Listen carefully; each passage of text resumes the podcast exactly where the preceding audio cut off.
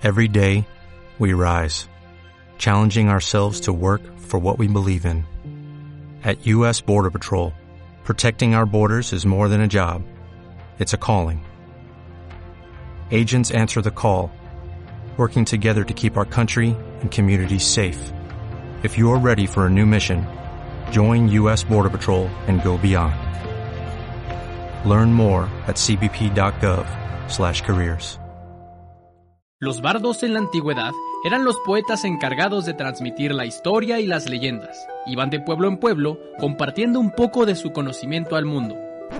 En la actualidad se trata de dos idiotas con acceso a internet. Los bardos de la historia con Lechuvisa. Biografías e historias de la historia. Amigas, amigos y amigas de Lechuvisa, bienvenidos a Los bardos de la historia. Podcast donde cada martes platicamos alguna biografía, un momento histórico o alguna serie de datos lo suficientemente interesantes como para aportar nuestros comentarios de dudosa certeza histórica. Puedes escuchar este podcast en Spotify, Apple Podcasts, iVoox, Amazon Music y en YouTube, Y además en Twitch, sí aprendo a usar esa madre.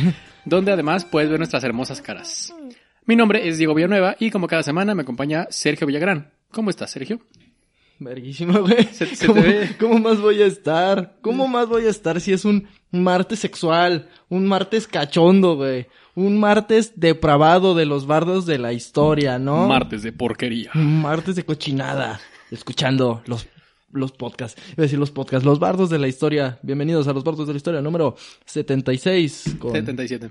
Me vale madres. Con- Conmigo, Lecho y, y Bardi. Que hoy lo sacamos del anexo. Hace mucho no salía Bardi en pantalla. Se le extrañaba, ¿no? Sí, claro, pues es que ya lo sacamos del anexo, güey, y está al 100. Em, para quien no lo sepa, Bardi es el- la mascota de auxilio y de asistencia de Sergio para cuando viaja solo. Cuando, cuando, ve- cuando ven que salió Bardi es que algo malo está pasando. Pero, además de eso, digo, si son nuevos en este concepto de los bardos de la historia, básicamente cada semana alguno de nosotros dos prepara una, una historia, una anécdota, algo sobre el imaginario, bueno, no el imaginario, sino el real colectivo, y se lo cuenta a la otra persona que no tiene ni la menor idea de qué vamos a platicar, hasta que arrojamos una pista, una pista que traerá un poco la discusión a la mesa. Gente opinando. Ay, güey, me quedó potente el café. El café, ¿no? El café está regañón. Y en este caso me toca escribir a mí la historia, me toca a mí contarla, así que empezaré dándole a Sergio la siguiente pista. ¿Estás listo, Sergio? Mm. I'm ready, motherfucker. Bueno, Sergio, el día de hoy te voy a contar una historia. Las chivas. Sí. El que además viene de gala, Sergio, para quienes nos ven en YouTube. No, no, no, o sea, eh, si, al- si alguien ve los últimos cuatro episodios que no había tomado, este, dirán, qué hombre tan elocuente, ¿no? En este estoy borracho, estoy harto, estoy al borde de un colapso mental, entonces, Vamos viendo cómo te pone el capítulo. y además traigo la de gala. Gala. no mames. El día de hoy, Sergio, te voy a contar una historia que involucra una de las maneras en las que los países a lo largo de la historia han intentado sacarse el chile para ver quién es el más vergas. Ah, vamos a hablar de... ah, ah. Mm, Está muy concentrado. Vamos a hablar de una construcción. Está muy concentrado. Concentrado. Concentrado. ¿De una construcción? Ajá. Es que eso de sacarse el chile frente al mundo era lo mismo que lo de los rascacielos o lo de las maravillas del mundo. Es como, güey, solamente es ge- gente con dinero tratando de restregarle al mundo que tienen dinero. Mm, vamos a hablar de la suave crema. De la de Avenida Reforma. claro que sí. No, no vamos a hablar de eso, pero es mi mejor, mi mejor guest. Fue en 2006 cuando Felipe Calderón... no te creas. Estuviste bastante cerca, solo porque decidiste irte por la suave crema. Pero bueno, esto tiene mucho contexto. Y para aquellos que en casita pregunten contexto, yo diré, se la meto sin pretexto. Pero aquí va. Eh, durante muchos años, en más o menos los siglos XVIII, XIX, como ya hemos platicado en este podcast, el mundo empezaba a configurarse como lo conocíamos. Hasta antes de eso, eran una serie de lotes baldíos mandados por quien tuviera la pistola más cabrona. Sí. Y ya a partir de que dijeron, bueno, y si nos organizamos, cogemos todo, se mueren menos, y vamos haciendo este pedo de que, que si sus países, que si sus estados nación, que si Tanto sus... nos organizamos que creamos una bomba atómica. Exactamente, ya es cuando lo llevamos muy lejos. Sí, cuando dijimos, a ver, a ver, hay que desorganizarnos un poquito. ¿Qué pasó aquí? Eh, el punto es que ya los estados organizados y un poco más constituidos empezaban a querer demostrar esta superioridad sobre otros estados. Y digo los más constituidos porque de un lado tenemos a las potencias tipo Inglaterra, Francia, eh, que pues sí, ya eran estados un poco más formados y que querían esta comparación unos con otros. Y del otro lado teníamos a México, donde cada 15 días había 10 presidentes. Entonces están los países que ya estaban vergas y los países que seguimos intentándolo. Ajá, que seguimos sin estar vergas. Pero seguimos en la lucha. Fue justamente en esa época donde se empiezan a internacionalizar muchísimos temas de comercio, de intercambio y en general de cultura. A partir de este finales del siglo XVIII, pero sobre todo en el siglo XIX, se empiezan a realizar eventos donde cada país mostraba sus avances científicos, en lo que eran los antecedentes de las expos universales. ¿Las expos? Las Sexpos, que eran la, la, la Sí. Se- Sexmex 2020, Ajá. se ven haciendo hace 200 Hace años. 200 años. En ese entonces hacían dildos de marfil. No mames. Carísimos, güey. Carísimos y muy poco práctico. Bueno, no. Las expos universales tienen sus antecedentes más o menos en esta época. De hecho, a partir de 1851 es que se internacionalizaron tomando este adjetivo de universales, lo cual es un poco eh, demasiado soberbio. Pues Porque, es como el pedo de, de Miss Universo, güey. Es como, Claro. ¿cuánta gente de Marte ha participado en Miss Universo? No, no. ¿De Marte de quién? ¿De Marte de quién? Eh, sí, justamente. O sea, no, no, no, no solemos invitar a Nebulosa 4000. En, en Futurama si hay un episodio donde van a un Miss Universo, pero neta es un Miss Universo y gana una señorita, la señorita nebulosa, güey. Que literal es una pinche madre de gas, güey. Está bien perro. Bueno, el punto es que le empezamos a decir universales a todo aquello que involucre a Inglaterra. Ajá. Sí, o sea, si es Estados Unidos ya, o sea, si es Estados Unidos ya es mundial y si tiene Inglaterra es universal, güey. Este tipo de eventos llevan sucediendo demasiado tiempo. De hecho, el año pasado o este año, creo que es entre la mitad del año pasado y todavía este año, se llevó a cabo una en... en Mississippi. No, no sé si Dubái o Qatar. Qatar, Ay, creo. Probablemente, güey. Eh, igual, es la, es la misma mamada. O sea, es como sacarse el chile para ver qué país está más avanzado. Estoy casi seguro que en esos países todavía es, es legal tener zoológicos humanos, güey. Probablemente, güey, siempre y cuando sean todos Bentley o Rolls Royce, un, un pedo así, están Ajá. bañados en oro, ¿no? O sean negros. No sé, exactamente.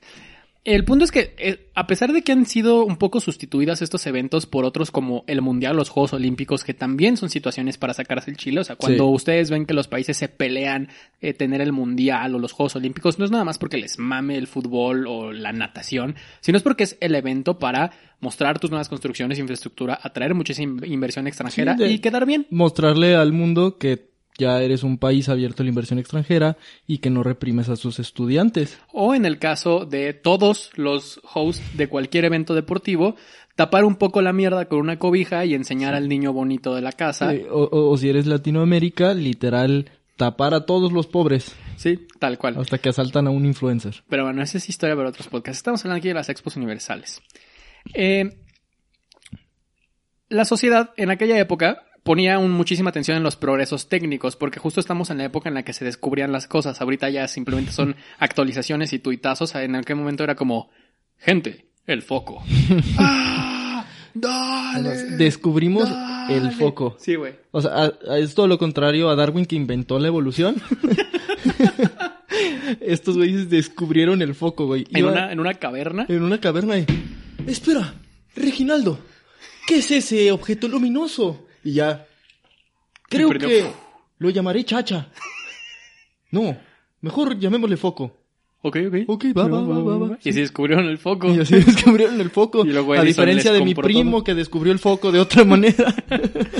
Pero bueno, en esa época la gente estaba mamada con cualquier invento, güey. No era como ahorita que es como sale la raza de Apple y miren, Sí. ya es más pequeño nuestro iPhone. No, en ese momento sí era el peor de que, banda, esto se llama cepillo de dientes y les va a cambiar la vida. Ajá. Ah, está el estadio. Excepto usted, que ya se le cayeron todos los dientes. Muy tarde para usted. Nació muy temprano. Perdóneme. En, en este argot de los descubrimientos y los inventos, los progresos técnicos en general, estaban también los beneficios que dieron también muchísima eh, repercusión a estas expos universales. Perdone usted. Desde la primera exposición en, en- en Inglaterra se hacían, por ejemplo, la gran exhibición de los trabajos de la industria de todas las naciones, The Great Exhibition of the Works of Industry of All Nations. Los gobernantes percibían mucho detrás de la apuesta tecnológica un escaparate político. Era, estamos haciendo todo esto, por lo tanto, yo gobernante soy chingón, yo gobernante tengo muchísima repercusión y deberían estar de acuerdo con que sea su dictador ci- 50 años más. Pues todavía, ¿no? O sea, por ejemplo, aquí en Jalisco, co- diario maman con eso de que somos la capital de la, de Sí, literal. en Latinoamérica, mientras están así aventando un cadáver ahí al Es lado. como cada vez que el gobernador de Jalisco sale a decir algo, siempre dice, esto, es- esto es un día histórico para Jalisco, y hay un güey que le dice, llevamos nueve, 92 días históricos. Sí, pero además, este es un, este es un día histórico, porque siempre está emputado este Alfaro. Este es un día histórico para Jalisco. Y siempre están los mismos cinco cabrones fajados con camisas de cuadritos, güey. Sí, es un día histórico. Sí, es un día histórico, gobernador. Seguimos Sí. avanzando. Y siempre es como, acabamos de inaugurar el decimoséptimo parque industrial y los, y los visitas y todos están solos, güey. Todos están solos, güey. Solo hay como tres ingenieros, güey. Así que te- vamos a inaugurar este año 12 parques industriales nuevos y todos son de Foxconn explotando in- gente, güey. Ajá, sí, güey. Todos son así de que pinche transna- transnacional de, de, de tecnología que paga el precio mínimo, güey, y que no le da sus prestaciones a la gente, güey. Una Pero- parte de este presumir entre países el por qué tenían tanta tecnología también implicaba el tratar de mantener la paz a partir del miedo del martillo más grande del otro país, güey. El hecho de decir, si tú puedes tener tanta electricidad y carros y tecnología, yo creo que lo que no estás presumiendo son tus armamentos, tus tanques, tus balas, Pues era, tus misiles. era el principio de la Guerra Fría también, güey. O sea, era el... Por, por, por, ¿por qué el hombre llegó a la luna? No fue por el, el hambre de descubrimiento. Fue para demostrarle a los hijos de puta del otro lado que tenemos la capacidad de hacerles llegar una bomba atómica hasta su pinche... Hasta su pinche país para que no se anden con mamadas. Además, estas exposiciones duran, y hasta la fecha siguen durando muchísimos meses. No es un tema de, de un fin de semana o dos semanas. Duran, por lo general, todo el año. ¿Para qué? Para que personas de todo el mundo visiten el país. Entonces, eso también trae muchísima inversión a partir del turismo. El precursor de estas muestras fue François de Neufchateau, no, Neufchat- Fran- François, François Memé. François Memé, portero del América. que- ¿Viste el mame de que Ochoa no ha tenido nunca un partido de club? Está, está bien perro. Y solo solo aparece cada cuatro años para convertirse en el mejor portero del mundo, güey. Y eh, estoy Y es seguro, cierto, güey. Sí, estoy segurísimo que eso pasa. El punto es que François de Neufchateau, ministro francés del Interior, impulsaría la idea y la organización el 19 de septiembre de 1798 en el parisino Campo de Marte de una exposición de productos industriales y artesanos franceses. Lo que empezó siendo una expo ganadera terminaría siendo el evento donde todos los países demostraran este pedo. Como la expo ganadera. Como la expo ahorita. ganadera ahorita. Ujú, Exactamente. Cuando va Nodal. Aunque este último objetivo no se cumplió, se siguen organizando estas exposiciones nacionales con una importante periodicidad. 1801 y 1802 en los jardines del Louvre, 1806 en la explanada de la Concordia, 18, 19, 23, 27 y 34 en la Plaza de la Concordia, 39, 48 y 49 en los Champs-Élysées. Que Élysée es eh, casi Alice, que es una gran cantante de hace unos años. Pero el punto, lo que quiero decir aquí es, Francia estaba monopolizando las expos universales. Todas eran en Francia. Ay, Francia. Qué raro. Sí, bueno. Y luego les iría muy mal con ser el centro de atención. Ya no querían ser tan llamativos, ¿no? Eh, pero también en Inglaterra se ven celebrar algunas exposiciones, nada más que de Mm. Otros cabrones que no saben estar este sin el foco de atención. güey. No, esos güeyes literal lo que aplicaron fue... El hermanito Francia está enseñándole un baile a los papás. ¡Ah, miren cómo me drogo! Háganme caso, soy el mayor. Sí, güey. Empezaron a organizar exposiciones locales, pero sería Londres la ciudad que en 1851 acogería por primera vez una gran exposición de los productos, como mencioné antes, fuera de Francia, y a la segunda sede, bajo el auspicio del príncipe Alberto y la labor de Henry Cole, que era un funcionario importante también como el tema del interior y de presumir al país. Para proyectar eh, lo que harían, alojarían el acontecimiento, se recurrió a un genio, Joseph Faxton, que era un jardinero. Pero era un genio porque conocía todo lo que involucraba la infraestructura detrás de la jardinería de los grandes palacios de la corona británica. Sí, o sea, es que su- suena como una- mamada, ¿no? Pero es como, güey, es como cuando le preguntas al dueño de la lala, ¿qué hace tu papá? No, pues vende leche. Es dueño del ala, güey. Ajá, o sea, pero también es como, es jardinero. Sí, güey, pero es el jardinero de todos los pinches jardines reales, güey. Exactamente. Eh, con, una, con mucha experiencia en la construcción de invernaderos, imaginó el Palacio de la Exposición como uno de estos, de enormes dimensiones. Lo que harían sería 563 metros de largo, 124 de ancho y una construcción que presentaba características originales, un chasis metálico, unos postes enlazados a la parte baja y 3.300 pilares de hierro, 300.000 cristales que rodearían el invernadero y 250.000 marcas de madera. El conjunto resultante sería una superficie de 70.000 metros cuadrados que se revelaría como un prefabricado y que se podía desmontar. Es decir, que a partir de este invernadero, que ya era más bien un palacio, podían hacerse muchos otros después. Un poco como lo que hicieron en 2002 en los Juegos Olímpicos, el Estadio Olímpico se convirtió en dos estadios olímpicos. Desmontaron toda la parte de arriba y lo pusieron en otro lado. No mames. Sí, güey. ¿Dónde fue? ¿En... en Inglaterra, en Londres, justamente. Ah, ok, sí, sí, tienen. No, no, que en Brasil fue no. Bueno, se acabó el mundial. Derriben el estadio. ¡Pa, pa, pa! ¡A sus casas, culeros! ¡Pa, sí, Ahora vuelven las pandillas. A este enorme palacio de cristal, el Crystal Palace. que tiene nombre de antro Tiene nombre de antro gay. Se le calificaría en la época como un enorme monstruo de cristal, como muchos loquitos del centro. Ajá. Pero fue pues sí. Pero después de que se pasara el coraje, ya sería catalogado como una obra maestra. Como, como, mi primo que descubrió el foco el de hace rato. E incluso como una de las nuevas maravillas del mundo arquitectónico. El Crystal Palace. Esto solo era el comienzo, porque después de ver lo que un jardinero pudo hacer con el Crystal Palace, ahora todo el mundo en las exposiciones universales ya no nada más iba a meterse a lo que vamos a presentar, sino a hacer una maquetota. ¿Tienes una pregunta, Bardi? ¿Qué pasó? Dice que... bien, loquito ya, güey. más que una pregunta, es un comentario. Eh, de hecho, sí, sí se volvió como muy un tropo de las expos mundiales, que donde era, creaban una estructura bien pendejota y bien innecesaria. Eh, y, sigue, y sigue pasando, ¿eh? No, es nada más de esa época. La que está ahorita, que sigo sin saber si es Dubái o Qatar. País de cinco letras sin derechos. sí, para las mujeres. Para las mujeres. Si eres rico, estás bien. eh, hicieron la cúpula más grande sin apoyo estructural pasándose por los huevos a Brunelleschi. Literal tenía desde Brunelleschi que alguien hacía una cúpula de esa dimensión.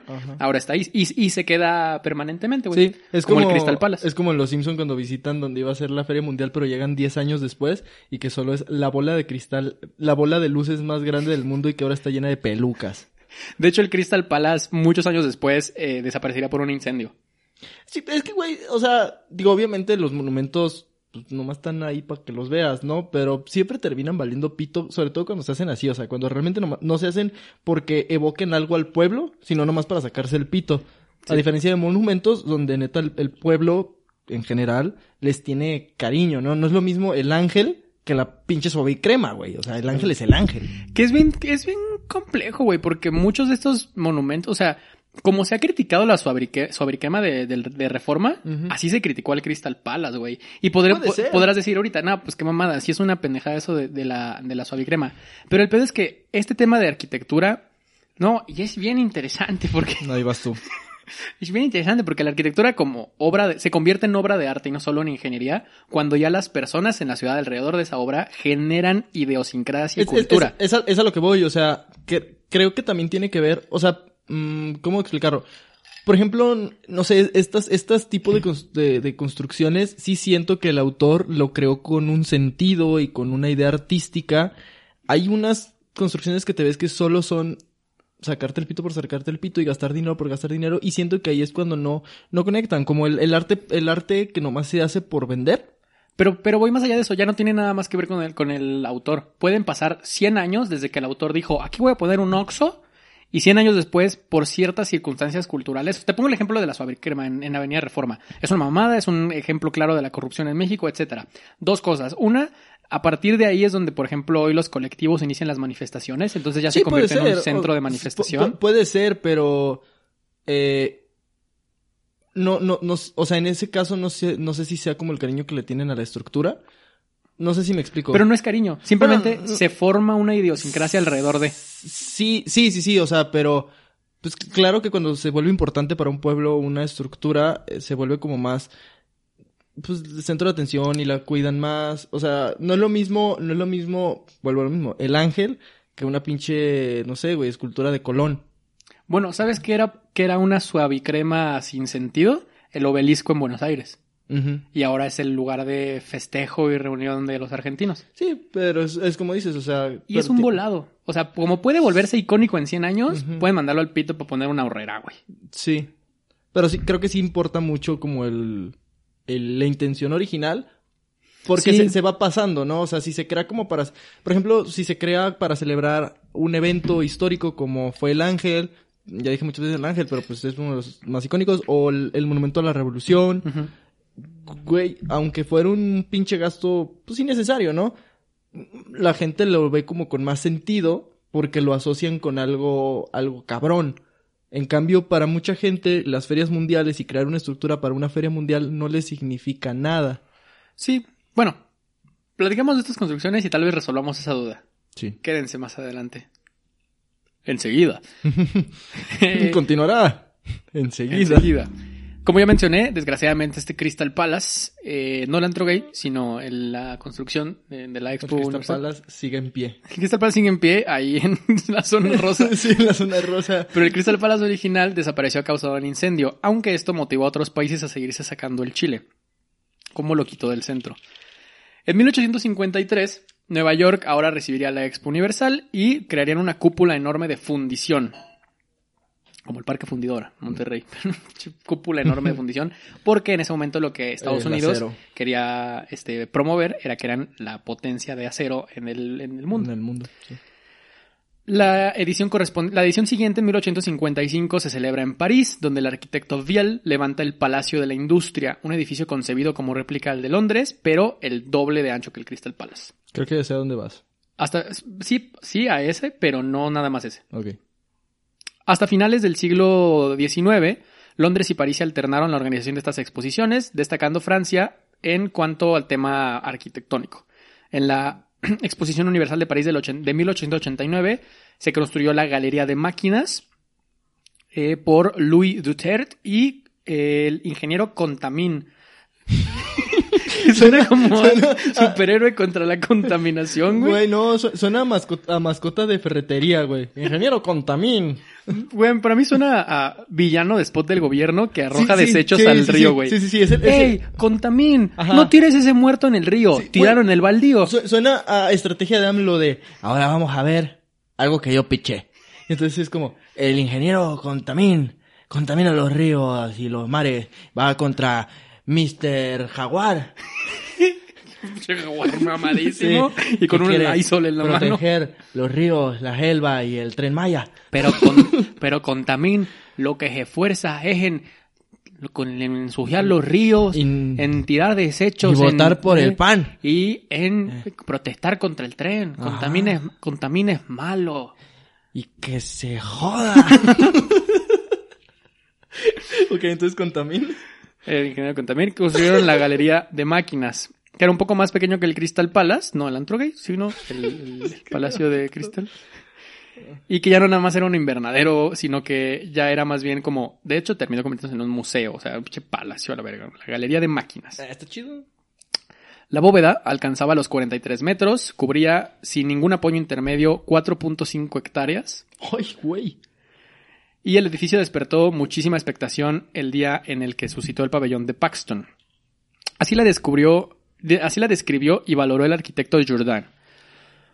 La galería de máquinas, con su fantástica nave de 115 metros sin tirantes, su vuelo audaz, sus proporciones grandiosas y su decoración inteligentemente violenta, es una obra de arte tan bella, tan pura, tan original y tan elevada como un templo griego o una catedral. Mientras decía eso, solo pensaba en la canción de Ratatouille. Cualquiera puede construir. Una, una suricata ingeniera, güey. Sí, güey, el, el, el tejón ingeniero, Su- güey. su- Suricat, la verdadera película. De güey. Sudicat. De Suricat. Ah, Sudicat. El güey jalando el cabello a un albañil.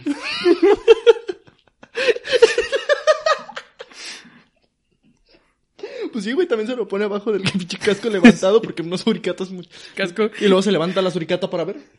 Y se levanta el casco. No mames. Ay, güey.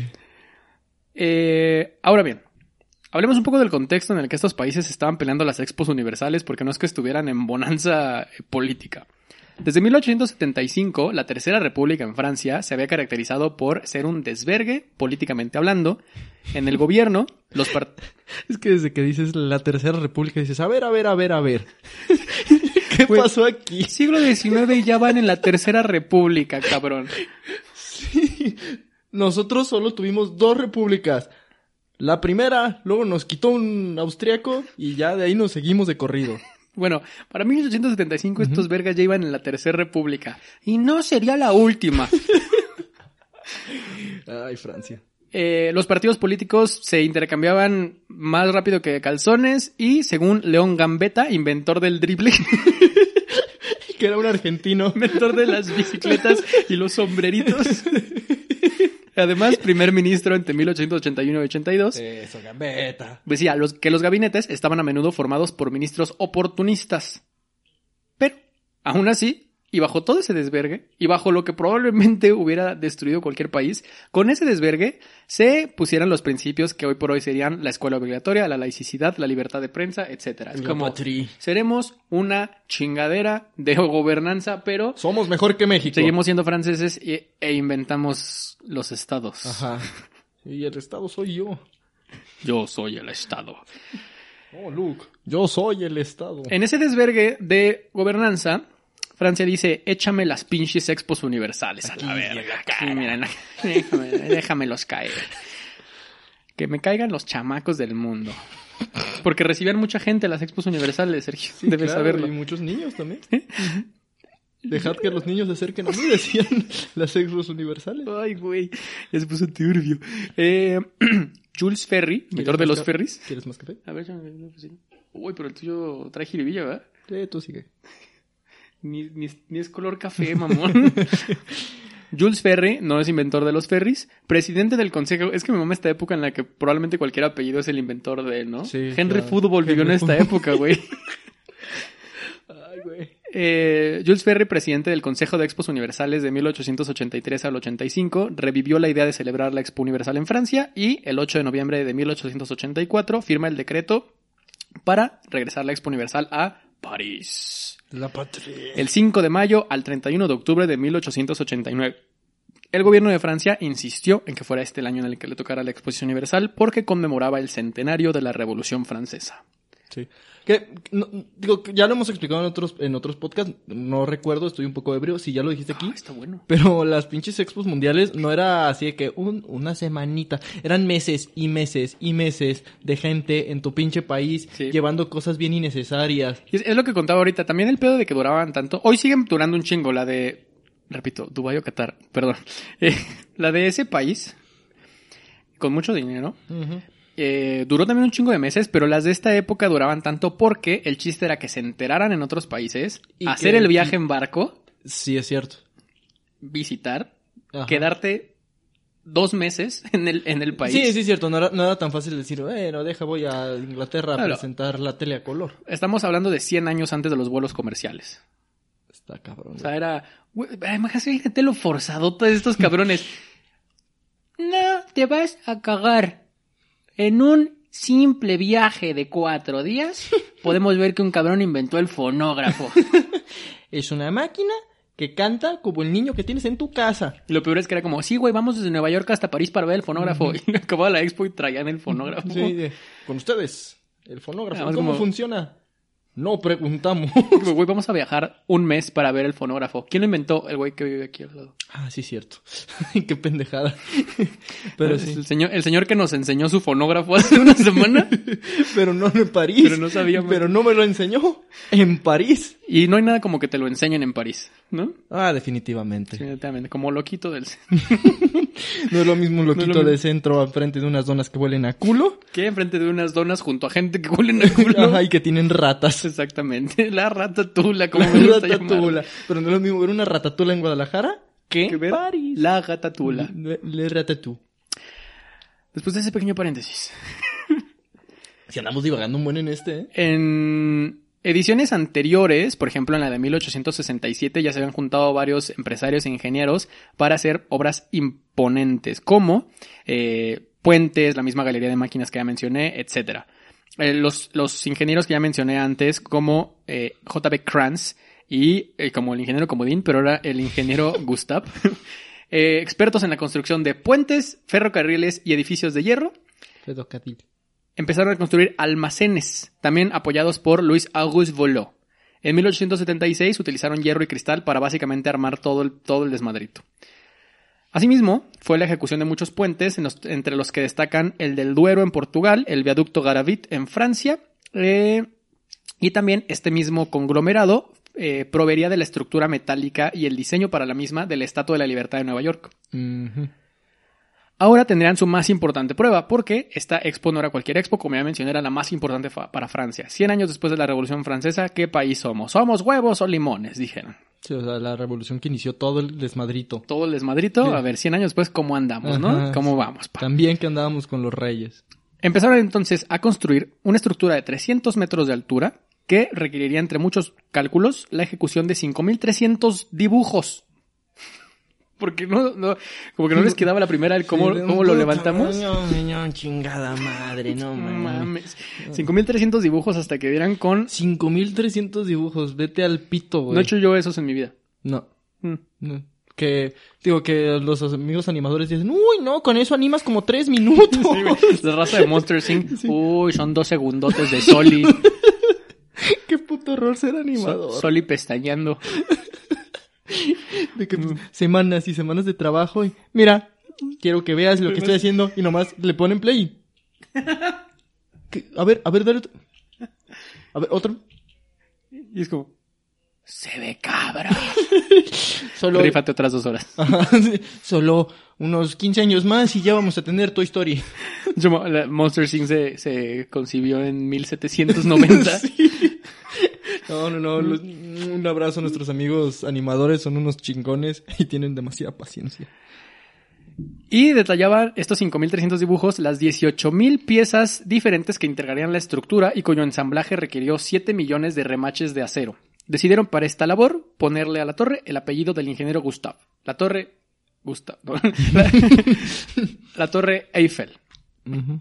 Sí, ya, ya. La... Ya, ya agarró. Ya, ya agarró. La apuesta era muy sencilla, chavos. Vamos a evaluar, levantar esta madre sobre el campo Marte, una torre de hierro con una base cuadrada de 125 metros de lado y 300 de alto, y se seleccionó en 307 proyectos el de Gustave Eiffel, Maurice Koechlin, Emile Nourier, Stefan Sauvestre. ¿Hay, este, bocetos de los otros proyectos? Sí, los otros proyectos eran mamadas. Los otros proyectos básicamente era como, tienes este espacio en Campo Marte, ¿qué quieres hacer? Querían hacer como, Un pito. literal, que una, una suavicrema, güey. Así que una sobrequema con un hongo arriba. Hay uno muy cagado, güey, que es como la misma base de la Torre Eiffel, estas cuatro patitas, pero en lugar de seguirse en punta, güey, arriba solo hay una bola. Como la cabeza de misterio. Así, güey. Sí iba a parecer un pito. No, no, no, porque no es alargado, no, no, solo es como una, como una bola de medium del tamaño de París Ah, ya, ya, ya, ya. sobre estas cuatro patas de, O sea, de la como torre, Un, como un honguito. básicamente. Y pues O sea, si de por sí la Torre Eiffel no se me hace bonita.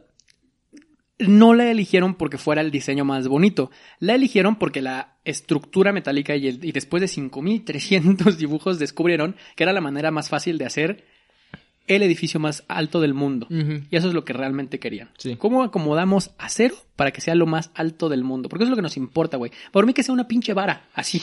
Pero que se Pero que sea el más alto del mundo, güey. Y que dure. O sea, No así de que, ay, el puente de espagueti de la prepa. No. no, el pinche que dure la foto. Ajá, me, Y las fotos duran una semana en tomarse. Sí. Eh, ¿Cómo que? Ah, sí, Francia. Los dos ingenieros principales, Émile Nourier y Maurice Koechlin, en junio de 1884 tuvieron la idea de una torre altísima diseñada como un pilar sostenido con cuatro columnas separadas en la base. El proyecto era una extensión de este principio con una altura de 300 metros, lo cual terminaría siendo mil pies desde el soporte hasta los puentes. El 18 de septiembre del 84, Eiffel patentó un nuevo diseño que permitía construir soportes y postes metálicos capaces de alcanzar la altura superior a 300 metros. Y fue esta patente y este descubrimiento el- lo que hicieron que decís, ah, ah, va a llevar tu pinche nombre, güey. Porque sin ti hubiera esto sido placa sobre placa sobre placa sobre Ajá. placa sobre placa. Sauvest propuso pedestales en las patas recubiertos con mampostería. Sauvest era el, era el diseñador, era el, el arquitecto, le le valía verga la estructura, es lo que su chamba era que se viera bonito. Propuso pedestales en las patas recubiertos de mampostería, arcos monumentales para unir las columnas. El pobre vato de verga, ¿cómo hago que esto se vea bien, güey? En el primer nivel, grandes salas acristaladas en cada planta, un diseño en forma de bulbo para la cima y otros ornamentos para adornar la estructura en su conjunto. Me mama la, la, la dinámica entre arquitectos e ingenieros, porque el arquitecto siempre es y un helipuerto en la sala Sí. y una parrilla en el Y el baño. ingeniero es, nomás hace una suma y se va a caer, güey. Pero luego le pides un diseño de, de casa al ingeniero, es como, te dibuja un cuadro, cuarto, baño, cocina, cagadero, ahí está. Ahí está. Pues sí, digo, por eso son... son Pero tienen que Ajá, hacer match, Tienen, güey. tienen que hacer match, pero sí, sí, es- sí es... El, el ingeniero aterriza al arquitecto, pero el arquitecto es el que hace que sea bonito vivir Hay- ahí. ha- Habrá mucha rivalidad pendeja, pero cuando se logra una bonita mancuerna entre el creativo y el de los números es cuando hacemos que el pinche planeta avance. Además de que tengas un maestro de esos cabrones, güey. que- Porque que- el mero vergas Sí, el mero vergas es el maestro porque ese güey le entiende a los dos, güey. Y, los corrige, Sí. güey.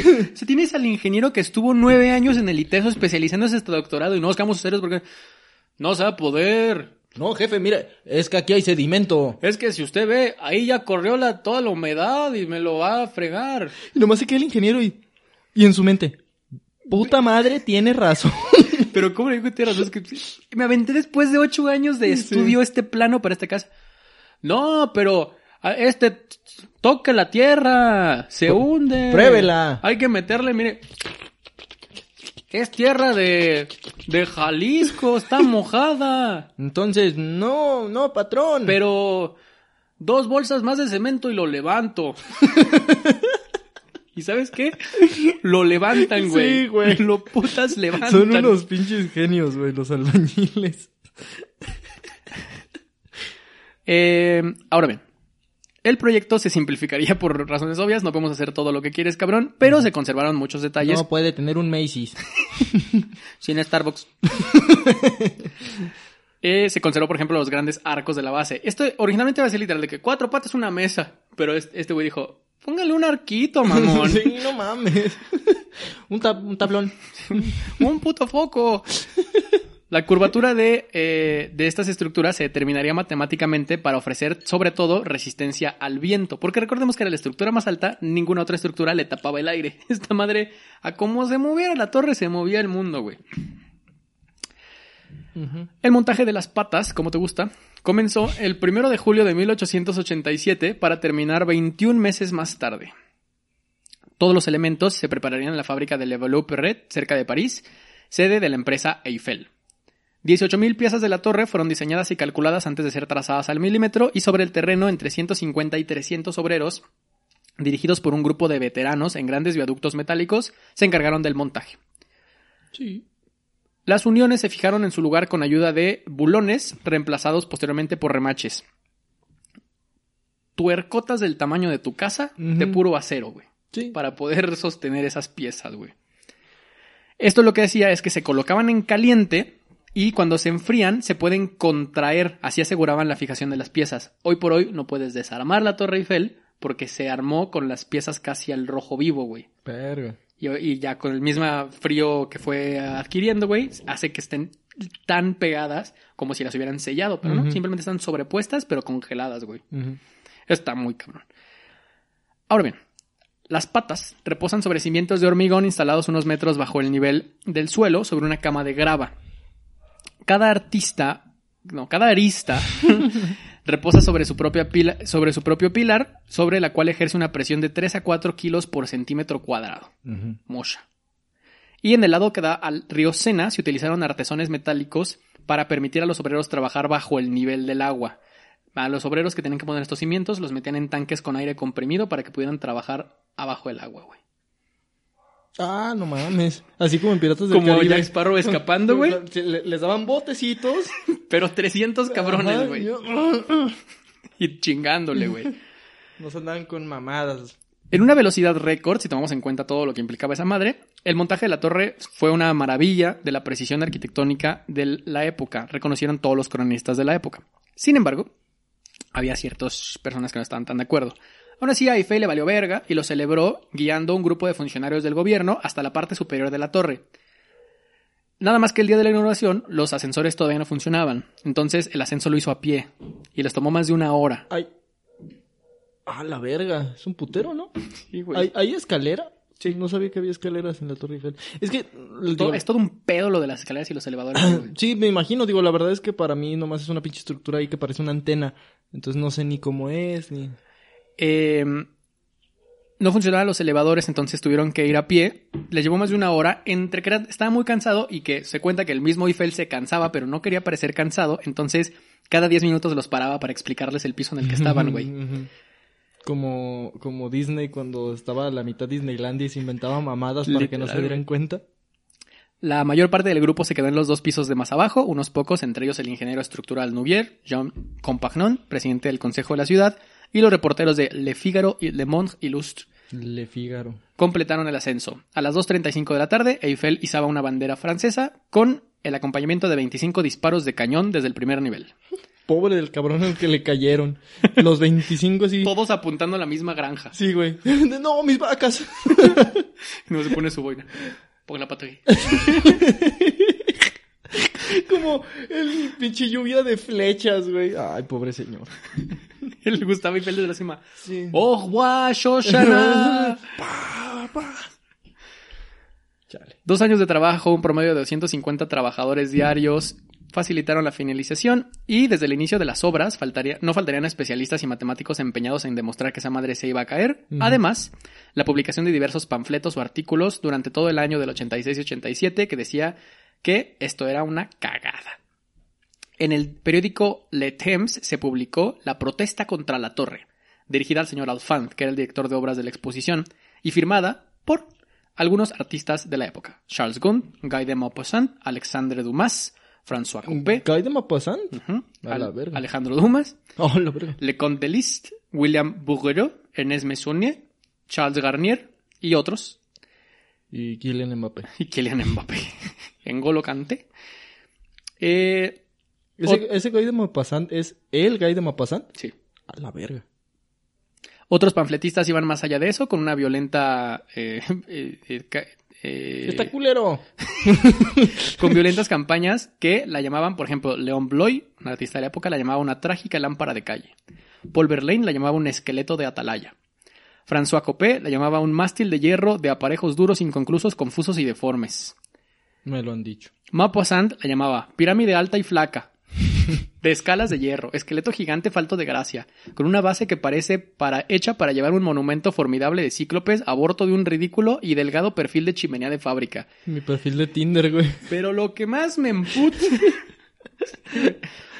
Eh, el 14 de febrero de 1887 se publicaría en Le Temps un manifiesto titulado La protesta de artistas, que justamente hab- hablaba de lo que ya te mencionaba, de cómo rechazaban esto, y se leía lo siguiente.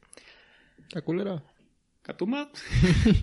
Escritores, escultores, pintores y amantes apasionados de la belleza hasta ahora intacta en París, venimos a protestar con todas nuestras fuerzas y con toda nuestra indignación en nombre del gusto francés despreciado y en nombre del arte y la historia francesa amenazados, en contra de la erección en pleno corazón de nuestra capital de la inútil y monstruosa Torre Eiffel.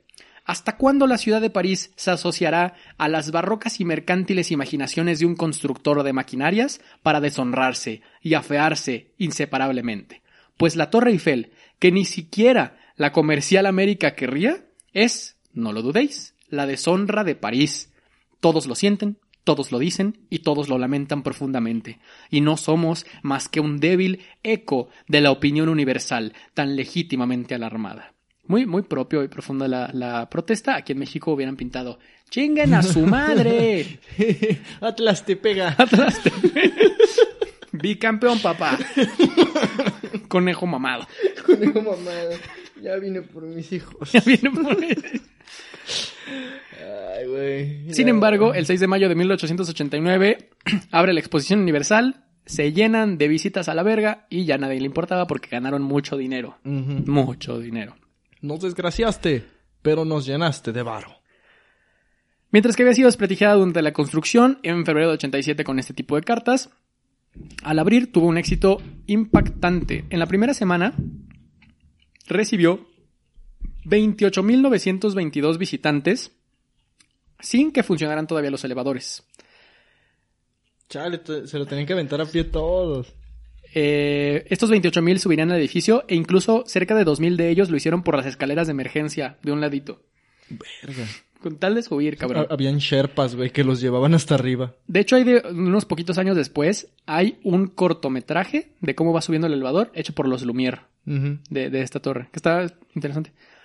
Finalmente, se vendieron 32 millones de entradas a la exposición de París y alrededor de 2 millones de turistas visitaron la torre. Ese monumento entonces sería el más alto del mundo y el más visitado. Atrae también a personalidades conocidas y algunos amigos de Gustave Eiffel.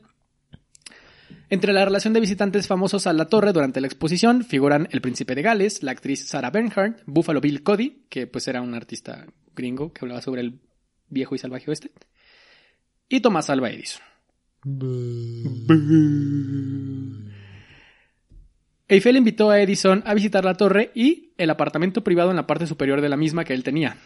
Gustavo Eiffel dijo, me voy a hacer un pinche depa Pues en la torre. pues ya, ¿qué? Donde Edison le hizo entrega de uno de sus fonógrafos. Torre grandota y... Te traje un disco. Pero aquí el pedo es... Edison no subió el fonógrafo, él. No mames, no. Cabrón. Sí, seguramente. Sí, por la escalera de emergencia. no, porque ya funcionaban los, los elevadores, pero Edison, me gusta estirar las piernas. Y lo mandó a pie, güey. Edison, disfruta la estructura, muchacho. ¿Cuándo vas a regresar a París? Eres pobre. Nos vemos allá arriba. Llegó en dos días el pobre cabrón. Edison firmaría el libro de invitados con una dedicatoria. Para el ingeniero Mr. Eiffel, el esforzado constructor de esta gigantesca y original muestra de ingeniería moderna, de alguien que tiene el mayor respeto y admiración por todos los ingenieros, incluyendo al más grande ingeniero, el buen Dios. Verga, por un momento pensé que iba a decir él, güey. No. El más grande ingeniero. Yo. Dime si no es algo que haría Edison, Sí, güey. totalmente, güey. Una vez terminada la exposición, la curiosidad decayó muchísimo en la Torre Eiffel Y mató al gato. y mató. en 1899 solamente se registraron 149 mil entradas. No me trabé, no me trabé. Se registraron chorro mil, chorro mil. y con el fin de volver a explotar la torre, Gustavo Eiffel bajó el precio de los boletos y empezó a haber más gente. Pero tuvieron que esperar hasta la Exposición Universal de 1900, otra vez celebrada en París, para que volviera a aumentar los curiosos. Un millón de entradas son vendidas, lo que estaba muy por encima de las cifras de los 10 años anteriores. Sí.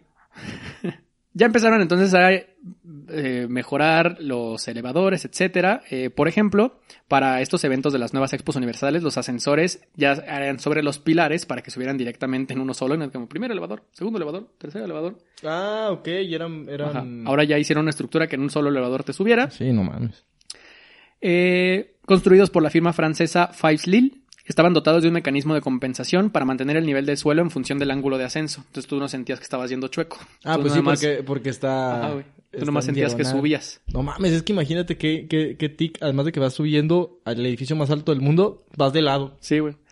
Y eran impulsados por un mecanismo hidráulico muy similar al de los ascensores Otis. La presencia hidráulica era proporcionada por acumuladores cerca del mecanismo y la torre ahora era muestra, una muestra también de la modernidad, no nada más en su construcción, sino en los mecanismos que en ella trabajaban y que después se utilizarían para muchos otros edificios. La caída de las entradas seguirá en 1901, de modo que el futuro de la torre no estaba nada asegurado porque terminaría también la concesión para la empresa de Eiffel. Algunos incluso sostenían en esa época que podía ser demolida, pero se mantuvo. Hasta que, en 1914, estalla la Primera Guerra Mundial. Y en la primera batalla de Marne, que es una batalla de la Primera Guerra Mundial en diciembre de 1914, que supuso una victoria aliada sobre el ejército alemán. Esto se debió a que en esta batalla, justo en el punto máximo del avance alemán en Francia, están por entrar a París. Pero los alemanes y sus aliados no pueden comunicarse durante toda la batalla debido a que un grupo de franceses pusieron un interceptor en la punta En de la Torre Eiffel, de Torre Eiffel. asegurando entonces la victoria de los buenos. Así es, para siempre. Jamás los alemanes volverán a tocar esta tierra. ¡Sí! Eh, lo logramos, chicos. Salvamos el mundo. Ganamos la primera guerra. La, ¿Cómo que la primera? En abril de 1935, la torre sería utilizada para transmisiones experimentales de televisión de muy baja resolución. Y utilizarían un transmisor de onda corta de 200 vatios de potencia, dándose cuenta que, hey, tenemos una torre grandota. Tal vez desde ahí podemos emitir ondas. No se nos había ocurrido. La seguíamos poniendo en mi depa. sí, güey, fue como, necesitamos poner ondas en el punto más alto. Mm, ¿Dónde lo pondremos? Vayamos a ¿Cuál pensar en la el torre Eiffel. punto más alto? Mm, pero literal... hago- mm. No, quién sabe. Pues pon una escalera en la azotea. Beto, Beto a saber. Beto a saber. ¿Y ¿Tú qué opinas, Beto? Pues la Torre Eiffel. No, cállate. No, tú no sabes, Beto. Y seguiría teniendo mucha experimentación durante esos años, del 35 en adelante, para cómo podemos aprovechar la Torre Eiffel para emitir mejores ondas y aprovechar la tecnología. Entonces, la Torre Eiffel era ya tecnología en la construcción, en los elementos arquitectónicos y tecnología de la misma, y también para propiciar otras tecnologías. Lamentablemente, la paz no duraría tanto. Y en 1940 empieza a acercarse un hombre de pequeño bigote, junto con sus amiguitos, a Francia. Cuando el ejército alemán llega a París, en 1940, los cables de los ascensores fueron saboteados por los franceses para que no pudieran subir. Que rompan todo, la verga. Sí, ya. Si no es nuestro, que no sea de ellos. La torre fue cerrada al público durante la ocupación y, de hecho, los ascensores no funcionarían hasta después de la, hasta después de la guerra. En 1940, los soldados alemanes suben a la torre para izar la esvástica, pero subieron una esvástica demasiado grande que se cayó. De huevo. Entonces luego pusieron una más pequeña, Pero nadie la veía. pero nadie la veía. Como, como banderita de coche, güey. Poquito más adelante, Hitler visita París, pero decide no subir a la torre. Solamente se toma una foto frente a ella, en una de las fotos más famosas de la Segunda Guerra Mundial. Donde sale Hitler así. El güey mame y mame y mame que le tomen una foto enfrente de la Torre Eiffel. Su foto. Literal, güey. Sí, güey, literal. Apar- Ay, güey. A partir de 1942, el ejército alemán instalaría en la torre una emisora de televisión denominada la Fernsehsender en París, directamente hasta su casa o su sótano, dependiendo donde se esconda. Dirigida por Kurt Hinz, que emitía programación de la más gustada para el pueblo nazi. Ah, chale. La liberación de Francia comenzaría el 6 de junio de 1944. Esto sucedió dado que las eh, desembarcaron el día de hoy en la batalla de Normandía los, pueblos, los ejércitos aliados. Esto empieza a hacer que se replieguen los alemanes que estaban extendidos por África incluso. Cuando esto sucede, los alemanes que solamente dominaban una parte de Francia deciden agarrar todo Francia porque se convierte en uno de sus últimos bastiones de defensa antes de que lleguen a Alemania. Por ese lado, del otro lado estaba Rusia, pendejos.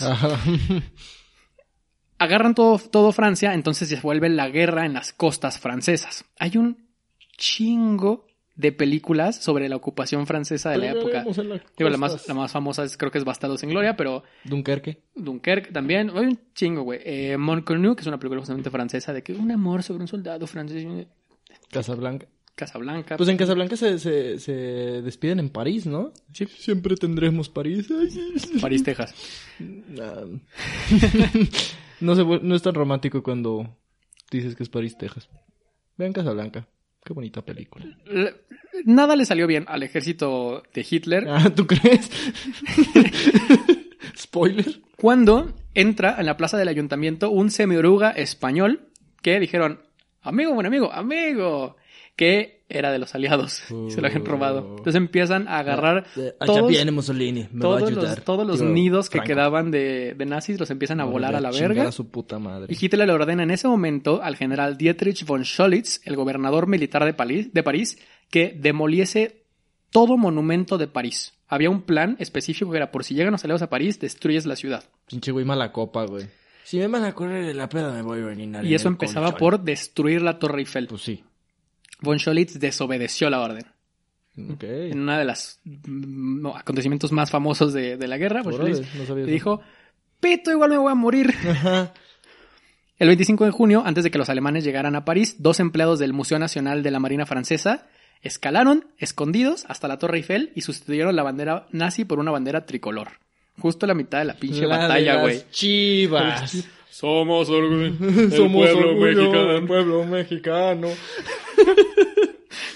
chivas, chivas. Y sonó el himno de las chivas en todo Francia. Arriba el Guadalajara. ¡Arriba las chivas! Ay, güey. Ah. Eh, El 25 de agosto del 44, una avanzada de las fuerzas aliadas al mando del general Philippe Leclerc entra a París con sus tanques y se lleva a la verga todos los focos subsistentes de la ocupación nazi. Órale, a chingar a su madre. Más tarde, el día 25 de agosto de 1944, el, el, general Charles de Gaulle, líder de la Francia Libre, entra a la ciudad y pronuncia en una zona cercana a la Torre Eiffel un discurso muy famoso, justamente desde el Hotel de Ville, con las célebres palabras París, París ultrajado, París arrasado, París martirizado, pero París liberado. Uy, qué bonito. A partir de 1960, el turismo internacional comienza a crecer, dado que a finales de los 50 empiezan los primeros vuelos comerciales y, por lo tanto, todo el mundo empieza a querer ir a París. Sube el número de visitantes a la torre, que se incrementa rápidamente hasta alcanzar los 6 millones de visitantes por año. Esto se rebasaría en 1998 con algunas adecuaciones y hasta 1985 cuando la torre se remodela centrándose en tres características principales. Aligerar la estructura metálica, la creación de medios de seguridad en la torre y hacerlo un poco más turístico. Se empiezan a poner restaurantes, tienditas, etc. Oxos y todo el pedo. Sí.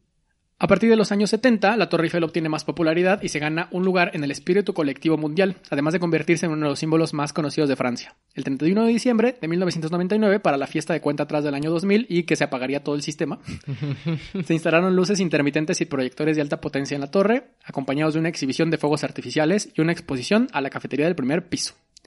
Además, 20.000 lámparas parpadeantes que daban luz a la torre cada 5 minutos durante la hora harían que el monumento que una vez fue odiado por los parisinos y después de atravesar muchas críticas y resistir durante la ocupación nazi en Francia para después ser el símbolo desde el cual se declararía la Francia libre, celebraba el nuevo milenio. Esa es la historia de la Torre Eiffel. ¿Qué te parece, mi buen Sergio? O sea, obviamente el, el, el, peso histórico que tiene es innegable y pues sí, o sea, es uno de los monumentos más importantes del mundo sigue estando bien fea. Sí. Para mí sigue siendo una estructura muy fea, pero pues es de esas cosas que dices, güey, es la, la Torre Eiffel, güey. O sea, evidentemente, como decimos, o sea, está fea, pero eh, ganó significado para el pueblo francés y para todo el mundo por todas estas mamadas que, que le tocó sobrevivir. Y, y digo, pues también París está muy romantizada, entonces evidentemente sí, sí es el símbolo de París. Este, como el otro día veía el tweet de el, el síndrome de París. Ah, Simón. Que es cuando viajas a París y te das cuenta que no está tan chido. Casi todas las personas que conozco que viajan a París dicen, no está tan chido. Pero es que se romantizó mucho París. Sin embargo, quiero seguir, quiero ir, o sea, claro, que me dicen que está sea, culero es como, y, quiero y, verlo y, yo. y quieres ver la Torre Eiffel, güey, porque es un monumento súper histórico y súper clásico. Este, no, pues está, está chido, pues, como los, los monumentos, como decimos, ¿no? Van, van, todo monumento va ganando significado dependiendo de lo que importa para el pueblo, más allá de la intención que tenía el, el autor, como, pues es cierto, como tú dices, o sea, más allá de la intención que tenía el autor, ciertas circunstancias pueden hacer que un monumento tenga o no tenga importancia, relevancia para un pueblo. Sí, porque, o sea, intrínsecamente son solamente pedazos de acero amontonados, güey. Y no sirven para nada. Y no sirven para nada, o sea, literalmente. Como ya después medio le encontraron alguna, alguna otra función, pero culturalmente significa la historia que ha visto, significa los diferentes dueños, significa las personas que estuvieron ahí, significa las intenciones, significa recibir ciertos acontecimientos. Hay un documental muy bonito que vi justamente para este capítulo, que es la historia de la Torre Eiffel, narrada por la historia la Torre Eiffel. Uh -huh. Te cuenta todo lo que ha visto esa torre. Chingo de loquitos del centro. Ching chingos de güeyes que van a coger abajo. Chingo de güeyes que van a coger arriba también. Ajá. Chingo de güeyes que quieren coger en Sí. la Torre Eiffel. Uh -huh. Pero bueno, esa fue la historia de, de la Torre Eiffel, uno de los múltiples monumentos que de hecho han sido tratados de imitar en muchas partes del mundo. Hay uno en Las Vegas, hay en otras partes de Europa, hay uno en Coahuila. Hay, hay uno en cada carretera, esas torres grandotas donde ponen las luces, güey. Este, en la entrada a Culiacán está el Motel París, que la entrada es una Torre Eiffel. ¡Uh, la, la! ¡Uh, la, la, señor francés! Para más datos importantes de la historia, eh, no olviden seguirnos en redes sociales. Ahora no hubo introducción cotorra a las redes. No mames, ya cotorré mucho. Sí, ya. Pueden seguir, ¿Qué más quieren de mí? pueden seguirnos en Instagram, Twitter, Facebook y YouTube como Lechuvisa. Este podcast en lo particular lo pueden encontrar como Los Bardos de la Historia y en todas las plataformas de podcast nos pueden encontrar. ¿Quieres decir algo, Bardi? Ah, sí, además dice que si les gusta este podcast, que dejen un comentario, por favor, este, anímense a comentarnos, aunque sea, este, mentadas de madre, ¿no? Pero, de verdad, es que los comentarios nos hacen mucho paro. Entonces, pues si les gusta lo que hacemos, Está pasando un avión, perdón, me distraje como, como perrito. Eh, si les gusta lo que hacemos, si les gusta este podcast, si han aprendido algo, o simplemente si neta les gusta cómo cotorreamos y quisieran que más personas eh, lo escucharan, de verdad que comenten, si pueden compartirlo, compártanlo en Instagram, en, en, en Twitter. Eh, nos harían un parote, porque de verdad, digo, pues más allá de que nos escuche una o 300 personas, lo vamos a seguir haciendo, pero la verdad es que sí nos gusta que se acerquen a nosotros a decirnos qué pedo. Claro. Y digo, si a ustedes les gustó, puede que a otra persona les guste, entonces ayuden a llegar a más personas. Además de eso, tenemos otro tipo de contenido también en nuestro canal, por si quieren ver otro tipo de cotorreos. En Aburridos y con Internet hablamos de series, películas, etcétera. Tenemos otro podcast que es todo lo que no te enseñan en la escuela, donde hablamos de ciertos temas que nos gustaría abordar que nunca se enseñaron en la educación normal. Tarde o temprano va a llegar la nueva temporada, no se preocupen. Exactamente, y como bien dijo Sergio, en cuanto aprendamos a utilizar la plataforma morada esa, vamos a intentar algo por ahí. Y, y para las dos, tres personas que nos han preguntado, tarde o temprano va a volver nuestro pequeño programa de gameplays.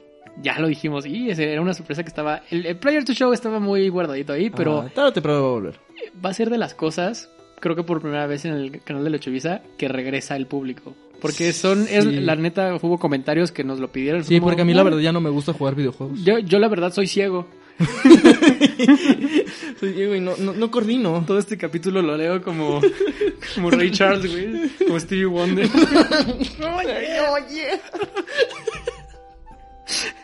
Bueno, nosotros Vaya fuimos los bardos de la historia. Que nos vamos, pero no nos vamos sin antes recordarles, como cada semana, que la construcción más fea de tu barrio puede convertirse en un símbolo de la nación o en un picadero de drogadictos. No se sabe. Sí, es, y que hay muchos loquitos en el centro. Muchos. Cuidado. Y aguas con descubrir el foco. Sí, sí, sí. No, Sí. No, y con inventarlo. Ah, sí, digo. sí, que chingue su madre el cabrón que inventó la evolución.